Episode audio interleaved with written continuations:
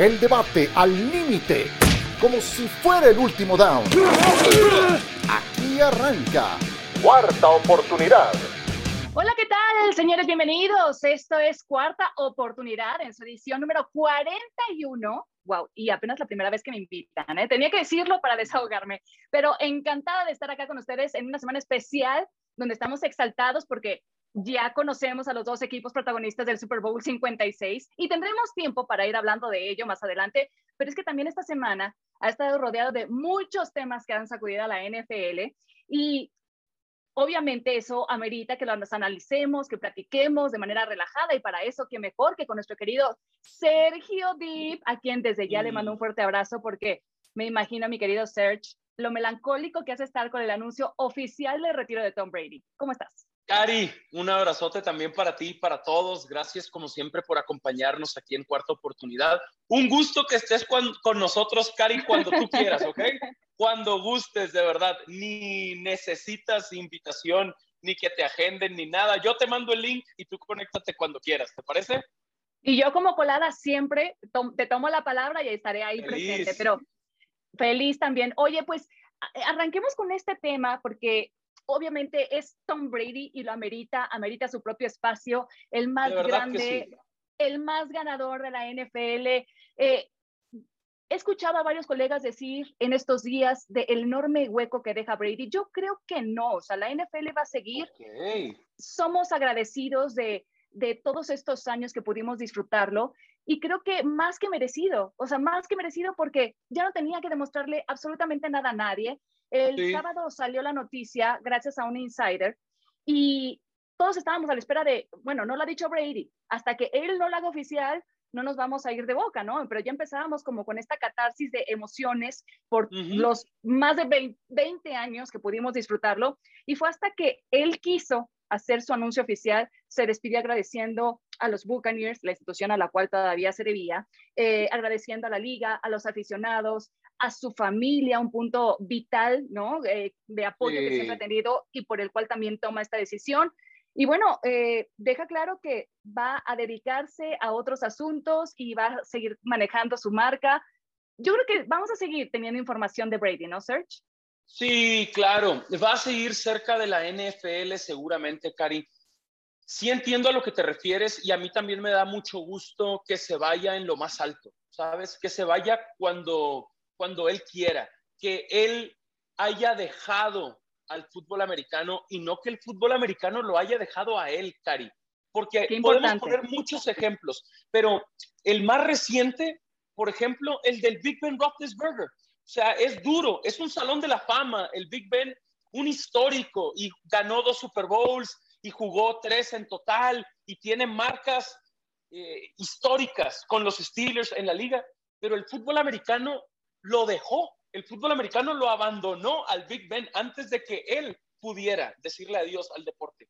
Entonces, ese es otro tema para otro momento, pero a mí eso de, Brady sí me encanta, Cari, porque, a ver, después de 20 años en Nueva Inglaterra, que haya firmado un contrato de dos años para jugar a sus 43 y a sus 44 años de edad en una organización, Cari, que a veces esto se nos olvida, pero de verdad para mí esto es lo más especial de la conversación. Tampa Bay llevaba 13 años sin ir a playoffs. 13, Cari. Y en su primera temporada, Brady los hace campeones. Eso es irreal, de verdad. Eso para mí es, es, es único, es súper especial, es nunca antes visto. Y entonces, en su primera temporada, los hace campeones. Y en su segunda temporada, que ha sido esta, que ha sido la última, se va en lo más alto estadísticamente hablando en lo individual. Más pases de touchdown que cualquier otro quarterback de la liga. Más yardas aéreas que todos los demás quarterbacks de la liga. Más que Mahomes y más que Rodgers y más que Burrow y más que Allen. Eso, que haya hecho eso, Cari, a los 44 años y medio describe perfectamente su grandeza. De verdad, sí estoy muy contento que se va cuando quiere y que se va en, lo más alto. pero, pero sí estoy triste, Cari. O sea, es un hecho que lo voy a extrañar y es un hecho que le va a hacer falta la conversación de la NFL porque cuántos temas giraban en torno a Tom Brady y ya no lo tendremos más, desafortunadamente. Pero yo estoy convencida que vamos a seguir tocando el nombre de Tom Brady de manera constante, incluso con las nuevas generaciones, porque dejó la vara altísima y me encanta lo que mencionas cuando decide irse de la institución de Nueva Inglaterra, porque elige un equipo, o sea, uno pensaría, bueno, con lo ganador que es Brady, el hambre de triunfo que tiene, va a elegir un equipo que se vea, eh, pues, potencialmente candidato a Super Bowl, ¿no? Al título. Y no, eligió un equipo que, para sorpresa de todos, era vamos a decirlo tal cual, o sea, un equipo mediocre. Un equipo perdedor, Cari, por supuesto, totalmente. Y entonces que haya logrado esa transformación en su primera temporada es, es irreal, de verdad. Y sabes que era necesario. Sí, era necesario, perdón, nada más agregar esto, porque claro. cuando estaban los Patriotas, 20 años, varios le ponían un asterisco ahí porque decían, es que está bajo el cobijo de Bill Belichick, es que es la institución la que le arma todo el equipo, es que no es Brady, es que, que si el Deflate Gate y no sé qué. Él necesitaba, para callar como todas esas conversaciones, y no creo que para el mundo, sino para él mismo, salir, elegir otro equipo y ganar con otro equipo. Y ahí, mira, se acabaron muchas de estas excusas, eh, ya no hay discusión. Para mí, de verdad, hay, en ese momento, ese título con Tampa Bay fue como de, eres el mejor, no hay duda, ya no hay discusión para nadie. Totalmente, Cari. Y sabes qué, a mí también me da mucho gusto que haya logrado, entre comillas, cortar ese cordón umbilical con Bill Belichick y que haya ido justo a demostrar a una franquicia perdedora que los podía no solo hacer ganadores, hacer campeones. Y eso de verdad me, parece eh, que será inolvidable, memorable, nunca, nunca eh, lo, olvidaremos. Y ahora, por ejemplo, pasan dos cosas con, con esta publicación en Instagram con la que se retira. Tú sabes que yo no siento nada por los Patriotas de Nueva Inglaterra. Mi apoyo siempre fue por Tom Brady. Pero sí, sí me pesó que no haya mencionado a Nueva Inglaterra ni una sola vez, que no haya hablado en su carta de despedida de retiro ni del señor Kraft, ni de Bill Belichick, ni de los compañeros que tuvo en Nueva Inglaterra, ni de los fanáticos de los Patriotas. Y Cari, para mí no, no es casualidad. O sea, Brady ha sido a lo largo de su carrera tan minucioso, tan siempre orientado al detalle, que no puede ser casualidad que no los haya mencionado. Siento, y esta es mi interpretación, que quedó claro que una de sus motivaciones principales, Cari, y esto también me parece muy especial, fue haber salido por la puerta de atrás de Nueva Inglaterra. ¿Te acuerdas? Primero, Bill Belichick quería a Jimmy Garoppolo y dicen que se impuso el señor Kraft y dijo, no, Tom Brady es para mí como un hijo, que se vaya a Garoppolo y lo mandaron a San Francisco y mandaron a Jacoby Brissett a Indianapolis y se quedó solo Brady como el quarterback y funcionó porque ganaron otro Super Bowl. Pero después salió como por la puerta de atrás, Cari, de Nueva Inglaterra. Y, siento que esa ha sido una de sus motivaciones principales estos últimos dos años, ha sido su combustible. Pero ya ganó, él está mejor lejos de Nueva Inglaterra que Nueva Inglaterra sin él. ¿Me explico? Entonces me hubiera encantado que los mencionara. Supongo que lo hará eventualmente, que lo invitarán a Foxborough, que estará en Gillette Stadium, que le pondrán una estatua, se la merece, afuera del estadio, y que en su momento eh, hablará de ellos en su discurso entrando al Salón de la Fama en cinco años, etcétera. Pero sí, para mí no es casualidad que no los haya mencionado y lo único que eso me deja claro es el, el competidor que él es y una persona que compite tanto como él, que está como tan mentalizado siempre a competir, busca motivación de donde puede. Y la encontró saliendo por la puerta de atrás de Nueva Inglaterra y demostrando justo lo que tú dices. Ah, decían que era Bill Belichick. Ah, decían que era el Patriot Way. Ah, decían que era porque tenía todo perfecto a mi alrededor. Decían que no podía lanzar. ¿Te acuerdas, Cari? Decían, ya no puede lanzar profundo Tom Brady. Tomen, líder de yardas y líder de pases de touchdown en mi última temporada a los 44 años y medio. Y fui campeón sin ustedes. Conseguí mi séptimo anillo. Y se retira en sus propios términos, que eso es de lo más valioso y lo más digno que puede haber, porque no nada más el caso de Ben Roethlisberger, que lo tenemos fresquito. Yo pienso, por ejemplo, en Drew Brees, pienso tristemente en Peyton Manning, la forma en la que se retiraron. Para todos nosotros como aficionados, esos grandes mariscales. Eh, Peyton fue campeón, pero dando la Por la defensiva. Estadísticamente, correcto. Por la defensiva fue campeón. Por Von Miller, que fue el MVP en ese Super Bowl 50 contra Carolina, totalmente.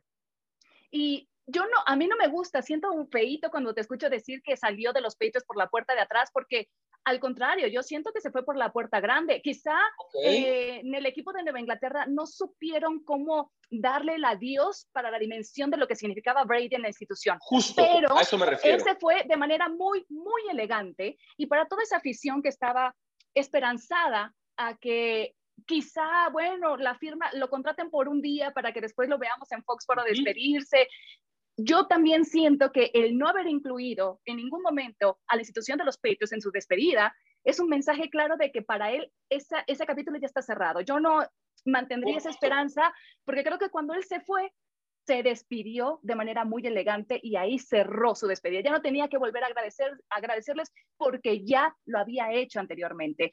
Y como él mismo dice, la competencia del NFL es súper exigente y él prefería dejárselo a las nuevas generaciones para dedicarse a otra cosa. Y eso me lleva a preguntarte si crees realmente que el talento nuevo en la posición de mariscal de campo que hemos visto en los últimos años, eh, hay alguien que pueda tomar esa estafeta del lugar que deja vacío Tom Brady. Porque incluso Brady en una de sus historias de Instagram se la dedicó a Lamar Jackson y puso You Next. Vi, vi que le dijo así como que tú eres el siguiente, ¿no? Como que tú eres el que sigue. Y justo hacia allá iba a llegar la plática, Cari.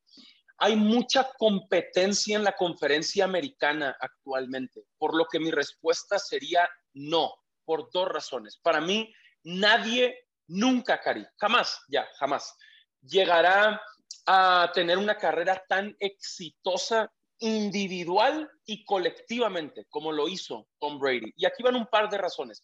La primera es porque porque hay mucha competencia, porque en la conferencia americana está Lamar Jackson, porque ahora nos dimos cuenta que está Joe Burrow, porque ya estaba Patrick Mahomes, porque ya estaba Josh Allen en la conversación, porque Trevor Lawrence se nos olvida, Justin Herbert totalmente, totalmente con los Chargers, se nos olvida, pero Trevor Lawrence cuando llegó a la NFL hace un año decían, es lo mejor que hemos visto desde Peyton Manning yo no vi esto esta temporada, pero va a estar en la conversación eventualmente cuando encuentre un buen entrenador, cuando tenga buenos compañeros en Jacksonville, etc. Entonces yo los veo, Cari, a todos estos quarterbacks jóvenes en la americana, más suma a los que haya en la conferencia nacional. Los veo arrebatándose Super Bowls. ¿Me explico? Como ahorita. O sea, la plática hace 10 días era, es que Patrick Mahomes llega a su cuarta final de conferencia en su cuarta temporada como titular. Sí, y perdió. Y solo tiene un anillo de campeón después de cuatro años. Suena fuerte, pero después de cuatro años como titular, Brady ya tenía tres anillos, Cari. ¿Sí me explico? Entonces, por supuesto que Patrick Mahomes es súper exitoso y, y, lo va a hacer y va a tener una gran carrera y tiene un talento único, Patrick Mahomes, que, que tú lo sabes, nos deja con la boca abierta. Tiene ese tipo de talento, Patrick Mahomes, el que dices, wow, ¿cómo lo hizo, no?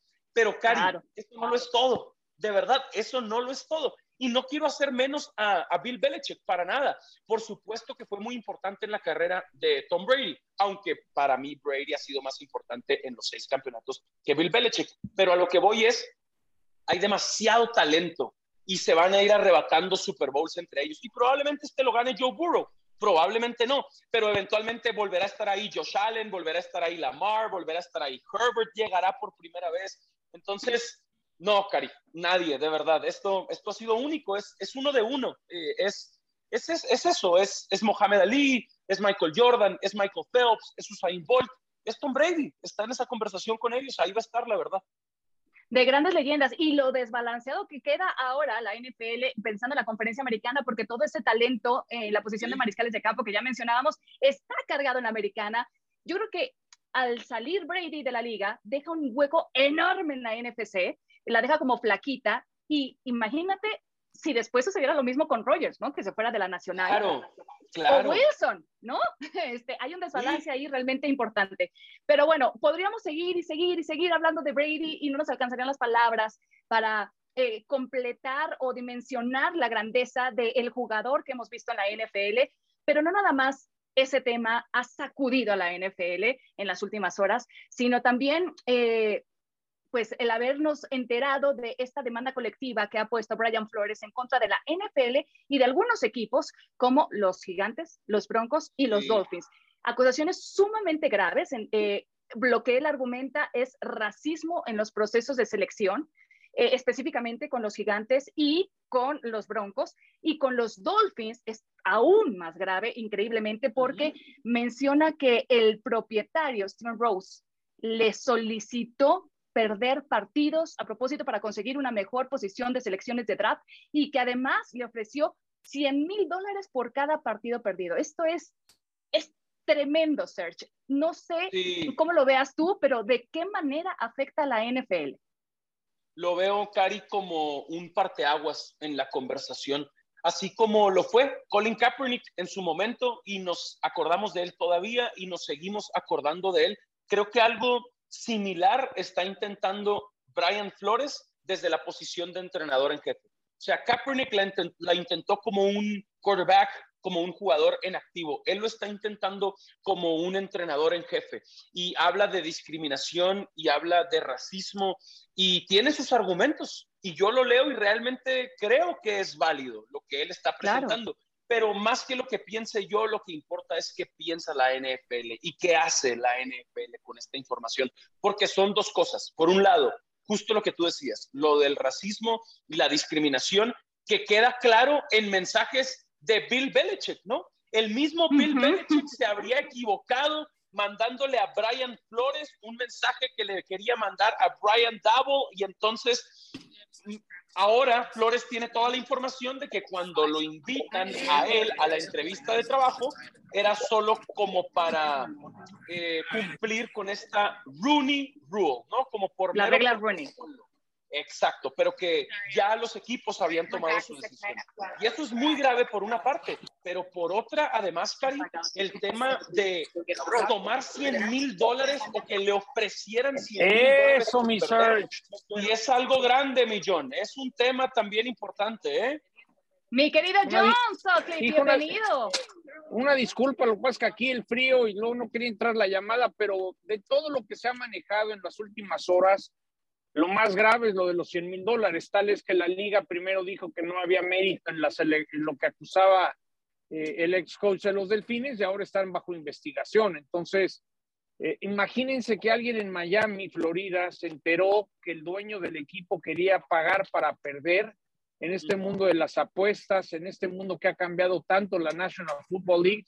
Eso es algo que tienen que atacar ya. Pete Rose le costó no ir a Cooperstown.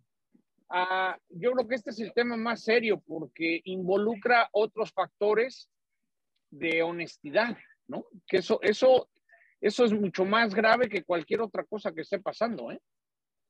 Y la verdad es que se empiezan a unir algunas voces y yo creo que Brian Flores no se hubiera atrevido a imponer esta demanda de manera colectiva si no hubiera tenido argumentos suficientes o incluso algunas evidencias. Ahí están los mensajes de texto, por ejemplo, con Bill Belichick.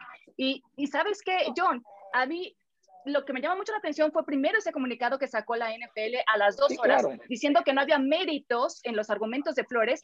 me parece tremendo. O sea, primero ábrete la posibilidad de decir, vamos a llevar una investigación. Ya después reaccionaron, pero en el momento de decir que no hay méritos, me parece como tan tan irresponsable como cuando una mujer se atreve o toma el valor de ir a hacer una denuncia por violencia doméstica sí, y dicen, no, porque no trae marcas, ¿sabes? Es así de grave.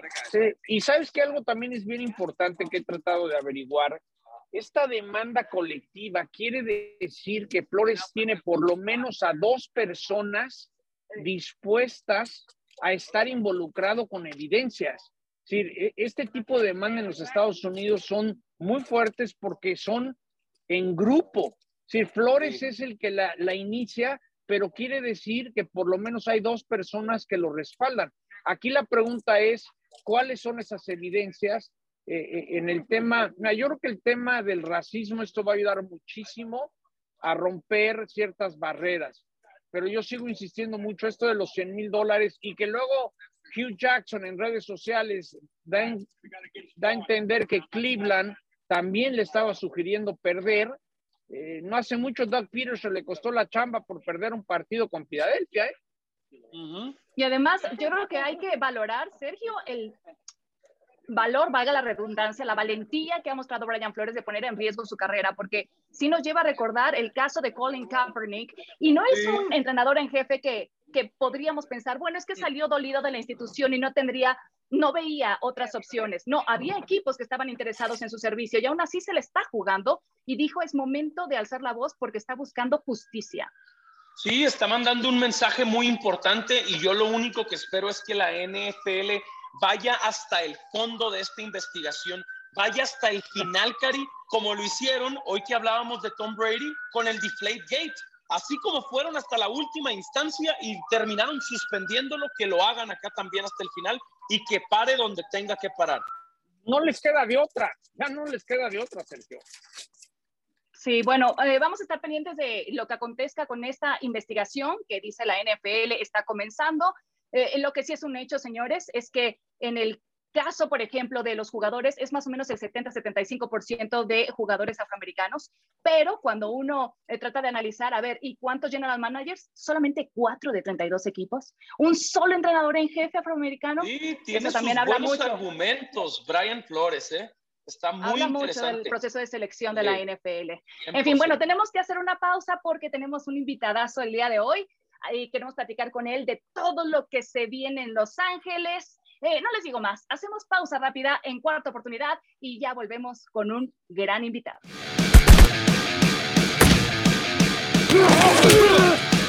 Estamos de regreso en cuarta oportunidad, lo prometido es deuda. Eh, les dijimos que íbamos a tener un invitadazo especial y en qué semana, señores. Troy Santiago con nosotros, un reconocido narrador en el mercado latino, siendo la voz oficial de los Rams en español y también relator de peleas de artes marciales mixtas.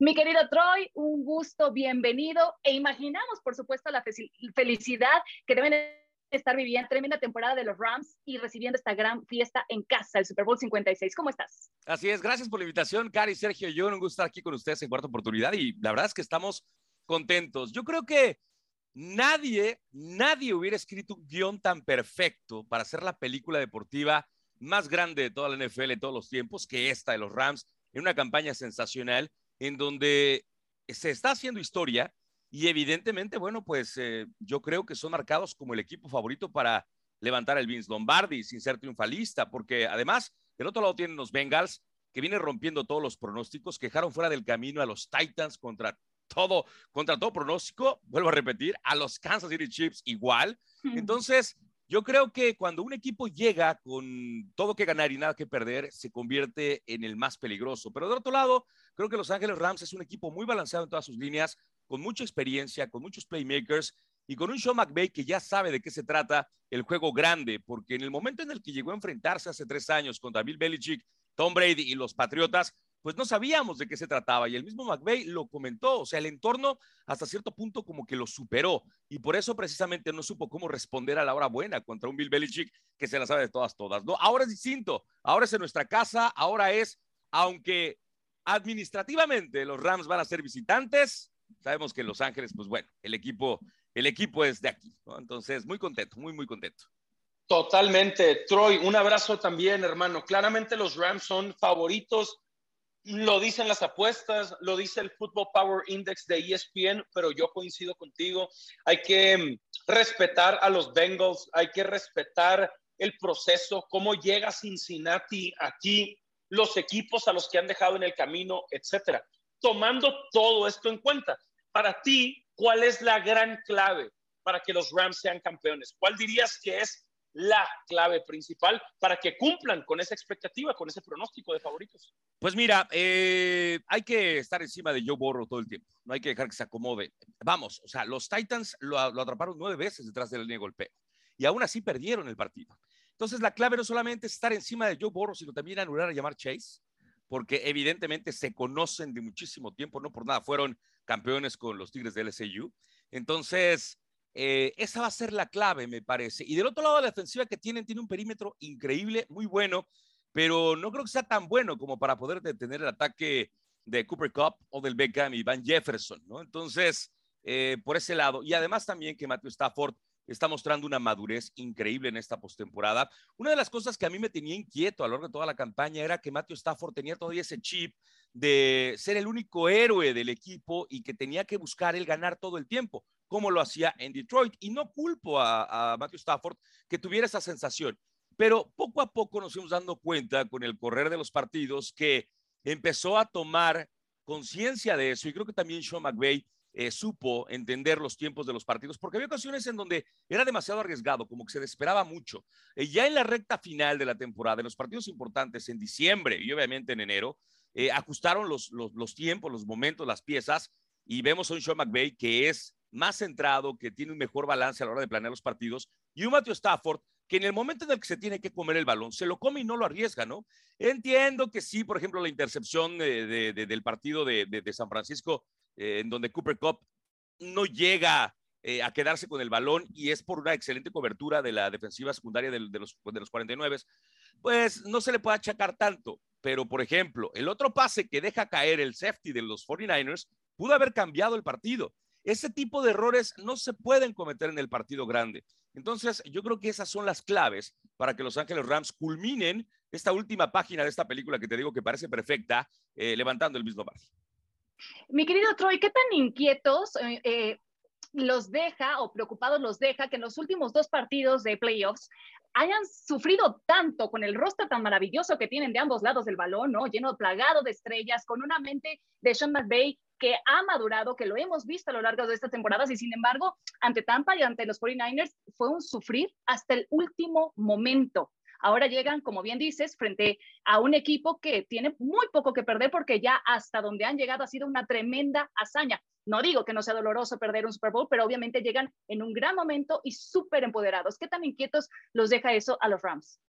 Pues yo creo que ya se dieron cuenta que hay que jugar los cuatro cuartos, ¿no? O sea, desde la semana, desde la semana 18, cuando teníamos en la lona a San Francisco, y después se les deja vivir y termina sacando el partido, eh, eso, eso sí inquietaba. Y luego, bueno, contra Arizona fue un buen, eh, una buena preparación para ir a Tampa y, enfrentarte al más grande de todos los tiempos, ¿no? O sea, contra, contra los Buccaneers, creo que los errores pequeños, al final, si los sumas, se convirtieron en quizá el, el, el morral más pesado para los Rams. O sea, dejaron vivir a Tampa y eso no se puede hacer el fumble de Cam Akers cuando faltaban segundos para terminar la primera mitad, que hubiera puesto el marcador todavía más abultado y básicamente con el, partido en la bolsa, ¿no? Después hay un fumble de Cooper Cup, otro fumble de Cam Akers, eh, por ahí también eh, situaciones que a la defensiva no se pudieron ajustar y tienes enfrente o tenías enfrente al mejor de todos los tiempos, ¿no? Entonces, había que ponerle drama y al final, bueno, se termina ganando. Eh, le dejaron 13 segundos a Matthew Stafford y ya también nos dimos cuenta que con 13 segundos Stafford te puede ganar un partido y lo ha hecho durante toda su carrera cuando estaba en Detroit y ahora en, Los Ángeles. Y contra San Francisco, bueno, es que del otro lado también el equipo cuenta, ¿no? O sea, la defensiva de San Francisco es salvaje. Fred Warner, para mi gusto, es uno de los mejores linebackers de toda la NFL y además era, era súper agresivo. Tienes a Nick Bosa del otro lado, que por cierto, Rob Havenstein lo neutralizó, ¿eh?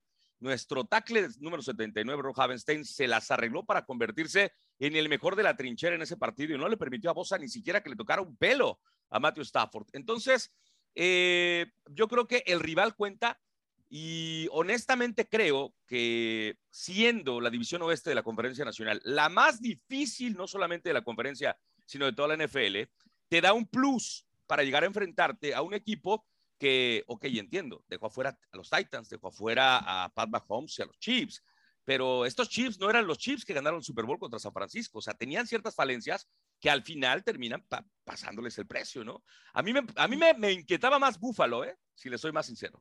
Para mí Búfalo era el equipo que yo decía, ah, caray, o sea, que los Chiefs nos hagan el favor de dejarnos en el camino. Y luego los Bengals nos hicieron el favor de, pues, sacar a Pat Mahomes antes de llegar al juego grande, ¿no? Entonces, creo que las piezas se han acomodado.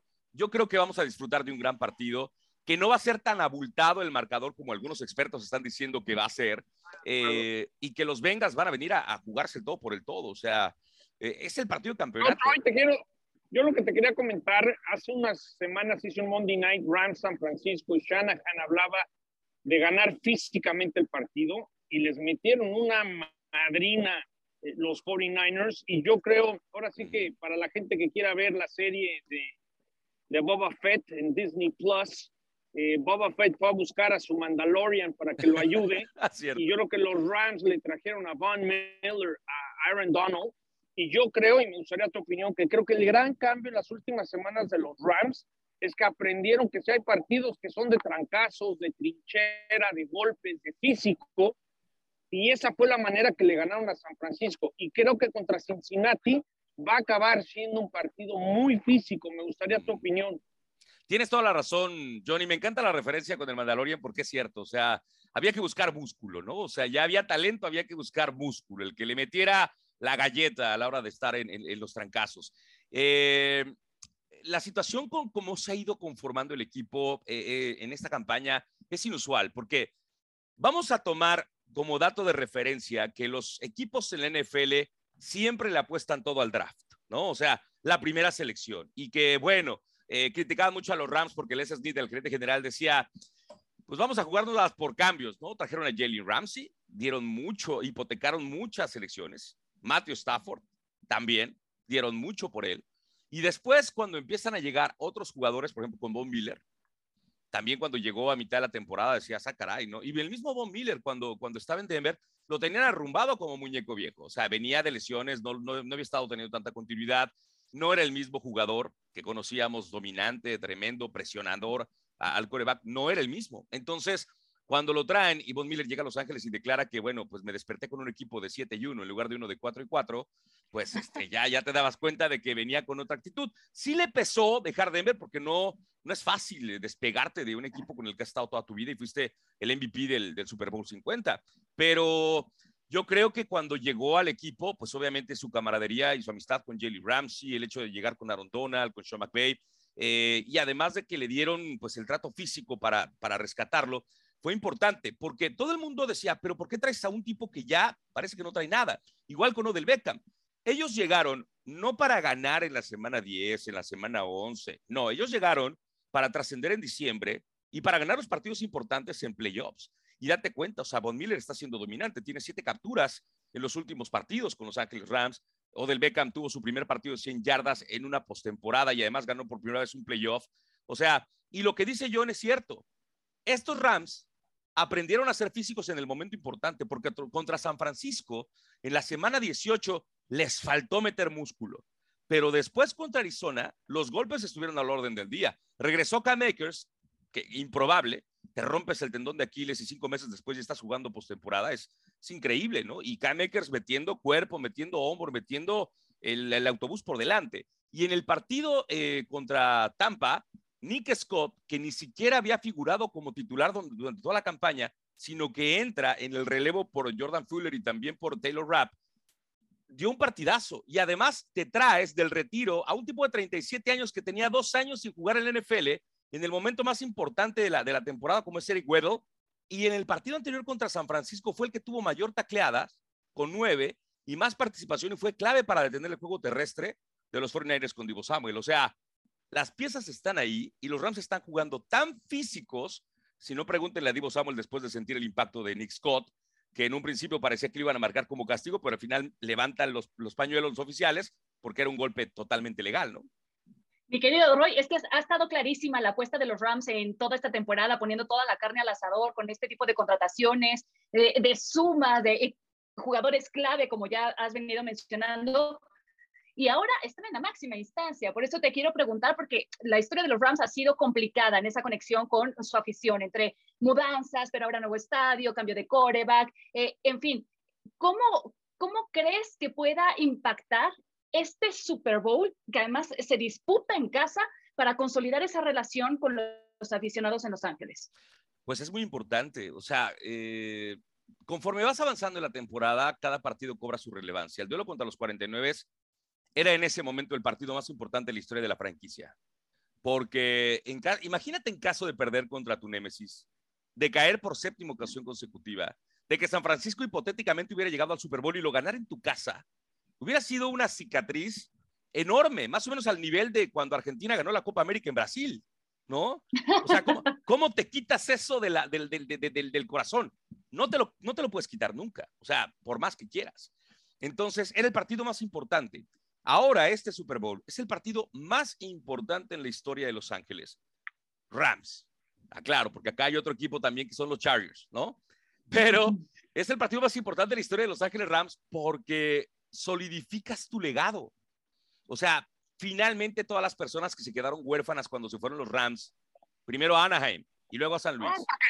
Compites con los Dodgers, compites con los Lakers, claro. con el Exacta, exactamente. O sea, está el LAFC, está el Galaxy. Esta es una ciudad que tiene muchísima oferta deportiva. Entonces, los Rams necesitan ganar, necesitan un Super Bowl. Y qué mejor que hacerlo en casa. Aunque te voy a decir una cosa, ya hay mucha afición que ha recuperado el equipo. Y puedo hacer una trivia, te quiero hacer una trivia.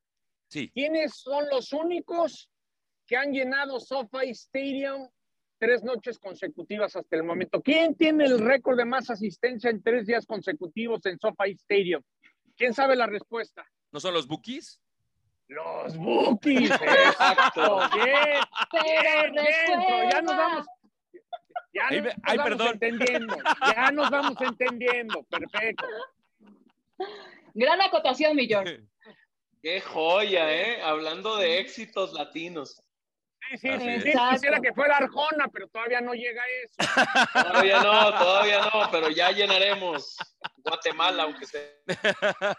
Oye, mi querido Roy, eh, Troy, eh, cuéntanos cómo crees que va a ser el impacto de eh, esta semana eh, cómo se va a vivir en Los Ángeles eh, en términos de afición, en términos de fiesta. Tú sabes que es la máxima fiesta de la NFL y yo diría que de los deportes en los Estados Unidos, la semana del Super Bowl. ¿Qué hay preparado? Pues mira, tristemente, el maldito bicho pandémico nos va a limitar mucho para disfrutarlo. O sea, el Opening Night va a ser virtual. Este, solamente va a haber por ahí una recepción para, para prensa, eh, en donde espero poder saludarlos si vienen o si está por acá John, obviamente, eh, que va a ser el, el, viernes por la noche en Universal. Después el sábado hay apertura de entrenamiento de los dos campamentos, tanto de los Bengals como de los Rams. Ahí es el único momento en donde los periodistas internacionales y de Estados Unidos van a poder acercarse a los jugadores, pero todo lo demás durante la semana es virtual la NFL Experience se va a realizar en el LA Convention Center de Los Ángeles. Ahí pues la gente puede comprar su boleto dependiendo de los precios y su bolsillo, pues pueden llegar a pagar entre 20 y 60 dólares. El más caro te permite pues tener una fotografía con el Vince Lombardi, estar por ahí.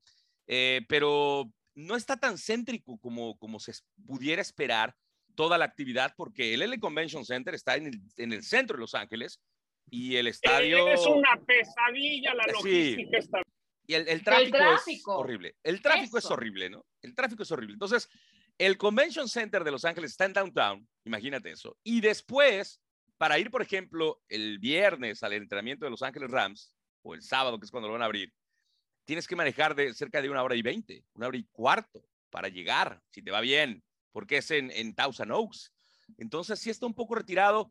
Es una pena, vuelvo a repetir, que el, que el rollo de la pandemia pues nos, nos mantenga sin poder disfrutarlo a tope, pero qué bueno que lo vamos a poder disfrutar en Los Ángeles, porque de hecho hace dos semanas todavía se estaba manejando la posibilidad de una sede alternativa, incluso los Cowboys levantaron la mano como para decir acá les, les, les, les albergamos el evento, ¿no? Entonces, eh, pues sí, o sea, es, es, es, quizá, digamos que la, el pelo en la sopa, ¿no? No poder disfrutarlo como, como debería de vivirse pero tienen un clima maravilloso, un estadio nuevo que está precioso y que vamos a poder disfrutar y a lucirlo en su máximo esplendor. Eh, este pinta también para hacer un gran, gran Super Bowl. Eh, he escuchado durante estos días a algunos eh, decir que, bueno, no son de esos grandes equipos que arrastran tremendas aficiones. Yo creo que aquí empieza quizá la historia de grandes aficiones que se van a sumar a estos dos equipos. y la verdad, son dos hermosas historias. Por un lado, los Bengals con todo lo que ya han hecho y del otro lado, los Rams, otro equipo disputando un Super Bowl en casa. Mi querido Troy, hemos disfrutado mucho escucharte, hemos aprendido también escuchándote y estoy segura que vamos a tener una gran semana del Super Bowl. Ojalá que allá tengamos oportunidad también de saludarnos y pues de disfrutar, como ya bien dices, con las limitaciones del bicho, pero de disfrutar de una semana más de esta tremenda fiesta de la NFL. Sin duda, sin duda. La verdad es que para mí ha sido un placer tener la oportunidad de platicar con ustedes. Espero que no sea la última vez. Eh, y de verdad creo que vamos a tener un Super Bowl muy espectacular. O sea, los equipos son así. Son, son equipos abiertos, son equipos que atacan y tienen dos defensivas que, que, son, que son brutales. Aunque evidentemente con los Rams pues es un lujo tener a, Aaron Donald y a Von Miller, ¿no? Y a Jenny Ramsey. Entonces, eh, va a ser muy divertido. Yo sé que este partido va a acaparar la atención, obviamente, de toda la afición del fútbol americano. Eh, y, va a estar a la altura de las expectativas. ¿eh? Yo sí creo que va a ser un duelo muy intenso. Seguro que sí. ¿Decía John? No, nomás, este, ahí, está, ahí estaremos en la cobertura para finalizar, nomás les quiero decir que yo espero que anuncien que Arizona y San Francisco van a jugar el partido en el Azteca la semana 11 en Monday Night Football la próxima temporada. La liga también va a anunciar que se van a jugar por primera vez en Alemania. Tengo entendido que son los Kansas City Chiefs, uno de los dos equipos, y al parecer será en Múnich el partido pues estaremos pendientes de esa confirmación eh, por parte del comisionado Roger Goodell en su clásica conferencia en la semana del Super Bowl. Mi querido Troy Santiago, un fuerte, fuerte abrazo. Gracias por haber estado con nosotros aquí en Cuarta Oportunidad. Igualmente para todos, gracias. No, hombre, fuerte abrazo. Troy Santiago, la voz oficial en español de los Rams, que andan eh, de fiesta, obviamente, recibiendo este supertazón en casa. Y mi querido John, pasemos ahora a lo que viene, porque el Pro Bowl en puerta, las, los mejores jugadores en acción de cada conferencia. Cuéntanos eh, qué, es lo, qué es lo que viene. Pues esta noche ver en ESPN estuvimos presentes en, lo que es el juego de, de habilidades. Pusieron a correr a Tariq Hill, verán a Russell Wilson lanzando impresionante. Eh, tuve la oportunidad de entrevistar a Russell Wilson, lo tenemos esta noche en Sports Center. Y bueno, aquí en Las Vegas, el Pro Bowl eh, ha sido una semana complicada por el frío que está haciendo, pero bueno, es parte de reconocer a los, a los mejores. Muchos de ellos no, no quisieron estar aquí, pero está Mahomes, está Lamar Jackson, y simplemente pues invitarlos a disfrutar ya no les digo más para que lo disfruten esta noche en ESPN. Qué peligro tener al señor Sutcliffe en la ciudad de Las Vegas, ¿eh? Qué Muy peligroso, Cari, muy peligroso. bueno, eh, y para cerrar esta ya larguísima edición, ¿cómo me descolgué? Ojalá que de todos modos eh, siga en pie esta invitación para que después regrese a cuarta oportunidad, pero es que teníamos mucho que platicar. Y es que ya para cerrar, el equipo de Washington presentó su nuevo nombre, su nuevo logotipo. Se tomaron dos años, mi Serge, dos años en todo el diseño para presentar esto. ¿Te gustó o no te gustó? Digamos, Cari, que no me volvió loco, pero yo no siento nada por Washington, entonces no pasa nada. Commanders en inglés, eh, cuando lo traduces a comandantes me gustó más, la verdad. ¿eh? Comandantes me parece bueno. Lo de Washington Football Team no me desagradaba, se me hacía algo único, algo particular, especial, digamos? Yo la verdad siento que no hubo mucha creatividad para todo el tiempo que se tomaron, eh, evidentemente, ¿no? Y empezaron los memes con todo, eh, que si abrevias ahora Washington y Commanders es como WC. Siento que la afición de Washington no está nada contenta, John. esa franquicia es un desastre. Yo todavía tengo mis dudas de lo que va a pasar con el dueño Snyder yo siento que mucho que lo que le pasó a Gruden es para proteger a Snyder. Eh, el hecho, a ver, me tocó un Monday Night ahí que se, tronó una pipa de agua en uno de los palcos. no es la primera vez que pasa. Yo creo que Washington va a sufrir muchos cambios y habrá que ver, ¿no? y también pienso, entonces, los Kansas City Chiefs, los jefes también tendrían que cambiar el nombre, ¿no? No sé, no sé, como que hay cosas que se me hace medio ilógico que han pasado. Lo que sí sé es que la franquicia de Washington es muy le preocupa a algunos dueños, le preocupa a la liga y hay que estar pendientes, no solamente lo del dueño de Miami, yo creo que el dueño de, de Washington todavía está bajo la lupa por más que lo han protegido. Sí, una investigación que también ya lleva este, sus buenos añitos y que no hemos tenido ninguna resolución y hemos habido de sanciones. Ojalá que la NFL no se haga ojo de hormiga. Correcto, que trabajen, seguro lo harán porque se ha hecho mucho ruido, yo diría, eh, tanto que esto es un escándalo y, merece todos los reflectores, merece toda la atención. Se trata, Cari, de un tema grave que hay que tomar con, mucha seriedad, con mucha responsabilidad y que se llegue hasta el final y sea cuáles sean las circunstancias que se tomen estas cartas en el asunto, Cari. Y sí, cuando quieras, aquí te esperamos, Cari, en cuarta oportunidad. Gracias, que lo he disfrutado muchísimo Eh, gracias a ustedes por escucharnos. Esto fue Cuarta Oportunidad del señor Sergio Dip y John Sock próximamente en el Pro Bowl que usted podrá disfrutar a través de la señal de ESPN. Nos escuchamos en la próxima edición. Muchas gracias. El debate al límite, como si fuera el último down. Gracias por escuchar Cuarta Oportunidad.